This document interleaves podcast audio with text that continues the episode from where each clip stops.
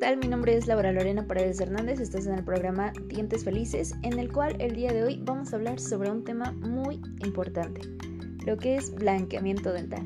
Sabemos que pues hoy en día todos queremos sonrisas bonitas y sobre todo con dientes blancos. Y pues el día de hoy vamos a aprender lo que es un blanqueamiento dental y los tipos. Es muy interesante. Pues empecemos con lo que es el blanqueamiento dental, un tratamiento de odontología estética que su principal objetivo es eliminar las manchas dentales y hacer que la dentición pues adquiera lo que es una tonalidad más blanca y brillante. Y pues es muy popular últimamente que este procedimiento odontológico es uno de los más solicitados en lo que son los últimos años, como ven.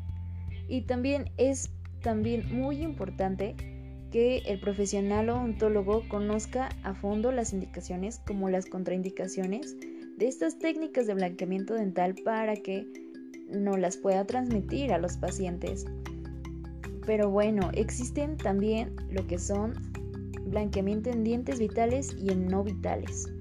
Y pues en dientes vitales, este tipo de blanqueamiento puede ser de dos tipos diferentes. En el blanqueamiento dental realizado en la consulta odontológica, este es el que conocemos más, porque este se lleva a cabo en lo que es una clínica dental en la cual mediante la aplicación de un agente blanqueador a base de peróxido de hidrógeno al 35%, este es activado por una fuente de luz en la cual pues es necesario que nuestro odontólogo haga previamente una profilaxis adecuada y revisar que la cavidad oral esté completamente sana. Después de este paso se va a aislar la zona a tratar y de manera que evite lo que es el contacto del agente blanqueador con los tejidos periodontales, porque esto puede ser muy perjudicial. Y posteriormente se añade lo que es el agente blanqueador. Y pues es muy impredecible seguir lo que son las indicaciones del fabricante del sistema blanqueador para que los resultados sean satisfactorios. Se trata de un método súper eficaz ya que se maneja con lo que es una alta concentración del componente blanqueante bajo el control de un dentista.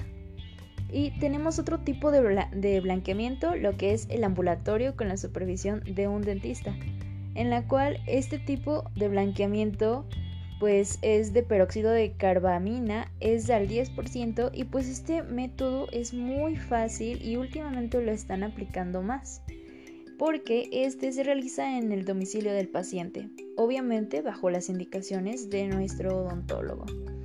Y pues del mismo modo que en el blanqueamiento anterior que les expliqué, pues es necesario realizar lo que es un tratamiento de profilaxis y pues que nuestro dentista nos, nos revise para que vea si la cavidad oral está sana y posteriormente se elabora una guarda o férula en la cual eh, va a ser en la medida del paciente en la que aplicará el agente blanqueador con el fin de evitar cualquier posible contacto con los, con los tejidos periodontales.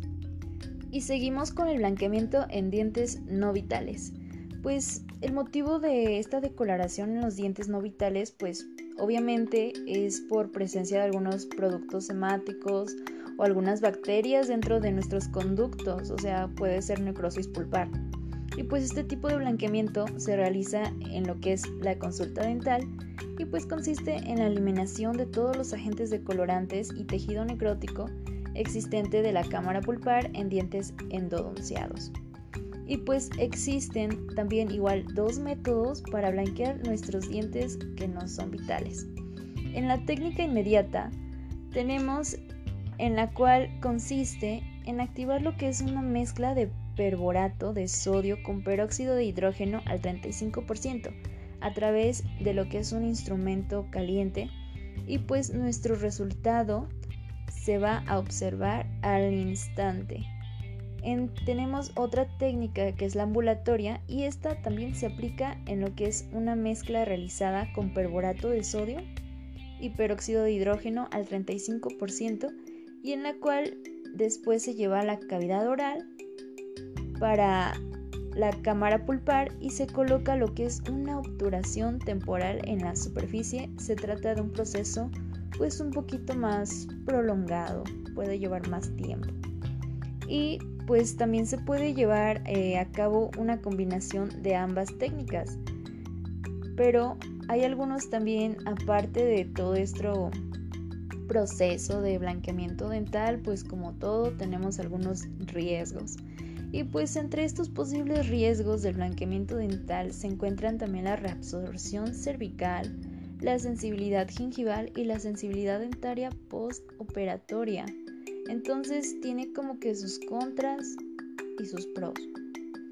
Pero eh, sabemos que el blanqueamiento dental es muy popular ahora.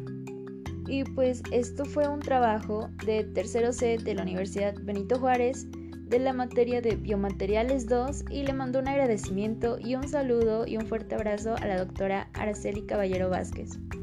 Muchas gracias.